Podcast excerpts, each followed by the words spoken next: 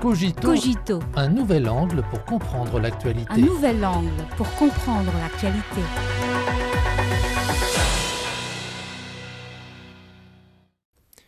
Bienvenue à Cogito. Après la publication par l'Agence internationale de l'énergie atomique AIEA de son rapport d'évaluation sur le rejet en mer de l'eau radioactive de Fukushima le 4 juillet dernier, de nombreux Japonais ont fait part de leur inquiétude. Les en croire, le rapport n'est pas convaincant lorsqu'il affirme que le plan de rejet du Japon répond aux normes de sécurité internationale. Cela ne dissipe pas l'inquiétude de la population et nous sommes contre le rejet en mer, a martelé Raloriko Terasawa, chef des coopératives de pêche de la préfecture de Miyagi. Après l'annonce unilatérale par le gouvernement japonais de son plan de rejet en mer de l'eau radioactive en avril 2021, les groupes de pêcheurs japonais, les régions côtières du Pacifique et les pays insulaires du Pacifique Sud ont exprimé une forte opposition. Sur la pression, le Japon a invité l'AIA à procéder à un examen et à une évaluation en septembre de la même année. Après deux ans de travail, l'AIA a finalement produit un rapport d'évaluation final. Toutefois, ce rapport ne reflétait pas entièrement les opinions de tous les experts ayant participé à l'évaluation et les conclusions n'ont pas été approuvées à l'unanimité par les experts. Or, malgré leur caractère partiel, ces conclusions ont été publiées à la hâte.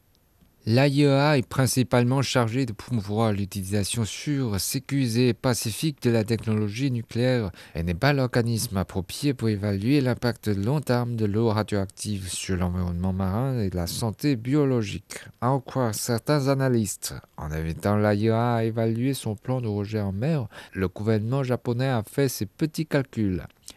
Obtenir l'approbation de l'agence pour justifier son plan le pays a mené une série de manœuvres au cours des deux dernières années. Tout d'abord, la partie japonaise a limité le travail de l'AIOA. L'agence n'a été invitée qu'à évaluer le plan de rejet en mer. Les questions clés, telles que quel est le moyen le plus sûr de traiter l'eau radioactive, quels sont les impacts environnementaux du rejet en mer de l'eau radioactive, ont été exclues de l'évaluation de l'agence. Dans ces conditions, il est difficile pour le rapport de répondre aux préoccupations réelles de la communauté internationale. Ensuite, tous les échantillons et les données connexes que l'AIA a obtenus pour examen ont été fournis par la seule partie japonaise.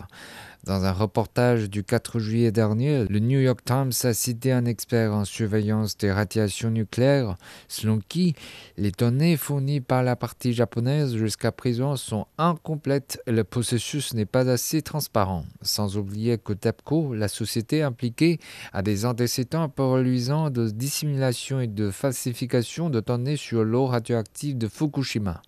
Dans ce cas, l'AIA n'a effectué qu'une analyse comparative d'un petit échantillon sur la base des données et des informations fournies unilatéralement par la partie japonaise. De toute évidence, l'indépendance et la représentativité de l'échantillonnage font défaut. Par conséquent, pour certaines questions clés, telles que le dispositif d'assainissement japonais est-il efficace à long terme, quel est l'impact des radionucléides sur l'écologie et la santé humaine, les données relatives à l'eau radioactive sont-elles exactes et précises? Le rapport ne peut fournir de réponse. Alors, comment peut-il justifier et légitimer le plan japonais de rejet en mer? Comment peut-il garantir que ce plan n'aura pas d'impact sur d'autres pays?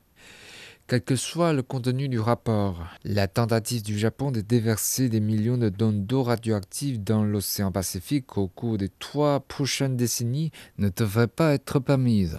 Le Japon a choisi de rejeter l'eau radioactive en mer, ce qui revient à transmettre le risque de contamination nucléaire à toute l'humanité.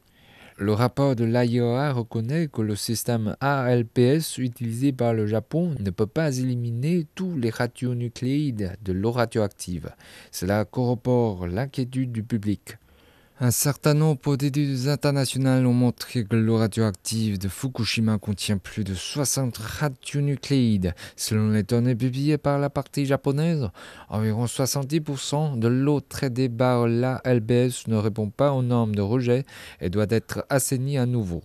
En outre, l'efficacité et la fiabilité de la LBS se détérioreront à mesure que l'équipement vieillira sur le long terme. Toutefois, le rapport ne répond pas à la question de savoir si les installations japonaises de rejet fonctionneront efficacement, si les mesures de gestion mises en place sont appropriées et si des mécanismes de contrôle stricts seront appliqués.